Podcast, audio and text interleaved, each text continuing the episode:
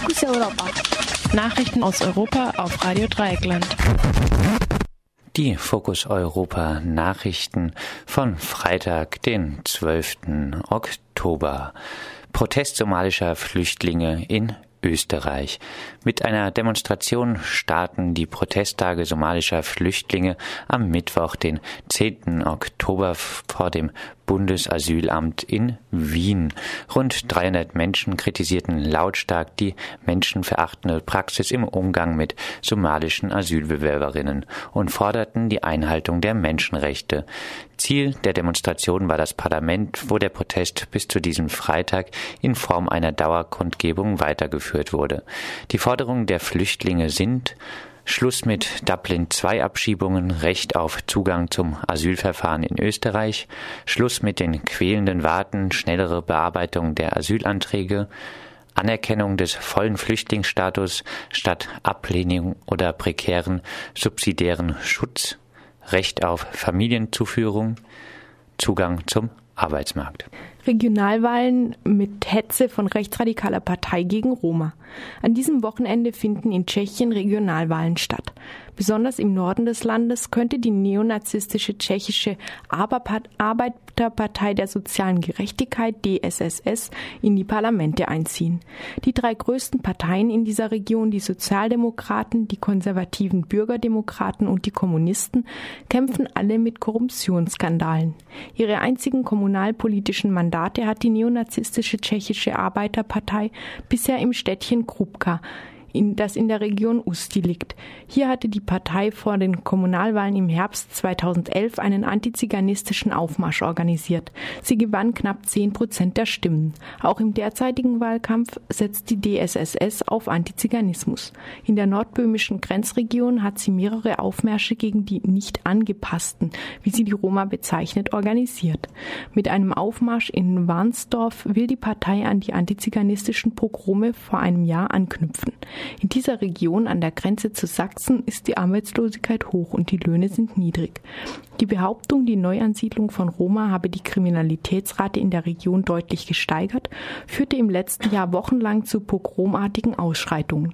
Etwa 3500 Menschen hatten sich zusammengeschlossen, um militant gegen die Roma und deren Unterkünfte vorzugehen. Auch dieser Tage hetzt die DSSS auf Wahlplakaten gegen die nicht angepassten. Gute Kontakte hat die neonazistische tschechische Arbeiterpartei auch mit der NPD. In Riesa bekundeten sie 2011 ihren Willen zur engeren Zusammenarbeit. Parlamentswahlen und Referendum über Atomenergie in Litauen. Am Sonntag, den 14. Oktober, finden in Litauen Parlamentswahlen statt. Gleichzeitig stimmen die litauischen Bürgerinnen und Bürger in einem Referendum über ein geplantes neues Atomkraftwerk ab. Erwartet wird ein Sieg der Sozialdemokraten und damit auch eine Abfuhr für die Kürzungspolitik der Regierung.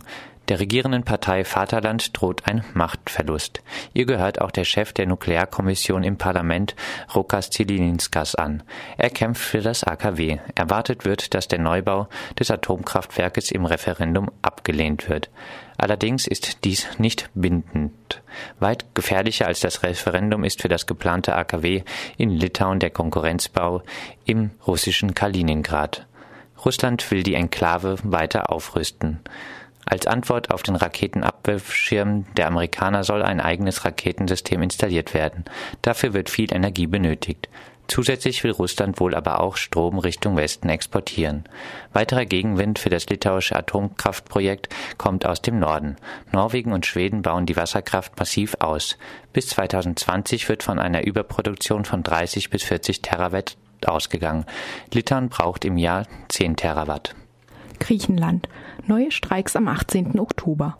Die großen Gewerkschaften haben in Griechenland für den 18. Oktober zu einem 24-stündigen Streik gegen die massiven Kürzungen im Rahmen der Sparpolitik aufgerufen.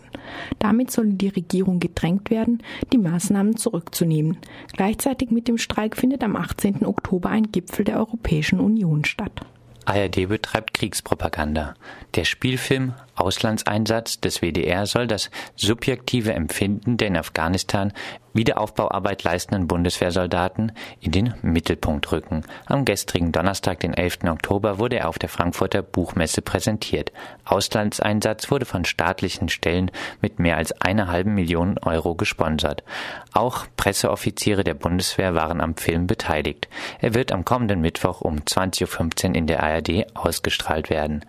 Filmregisseur Till Endemann erklärte in einem Interview die Hoffnung, dass sich unser Land noch intensiver und ehrlicher mit Auslandseinsätzen generell befasst, um für die Zukunft deutliche Haltung zu beziehen. Eine kleine Anfrage der Linksfraktion an das Verteidigungsministerium hat ergeben, dass allein im Jahr 2011 mehr als 400 Film- und Rundfunkprojekte vom deutschen Militär betreut wurden. Soweit die Fokus Europa Nachrichten vom 12. Oktober 2012.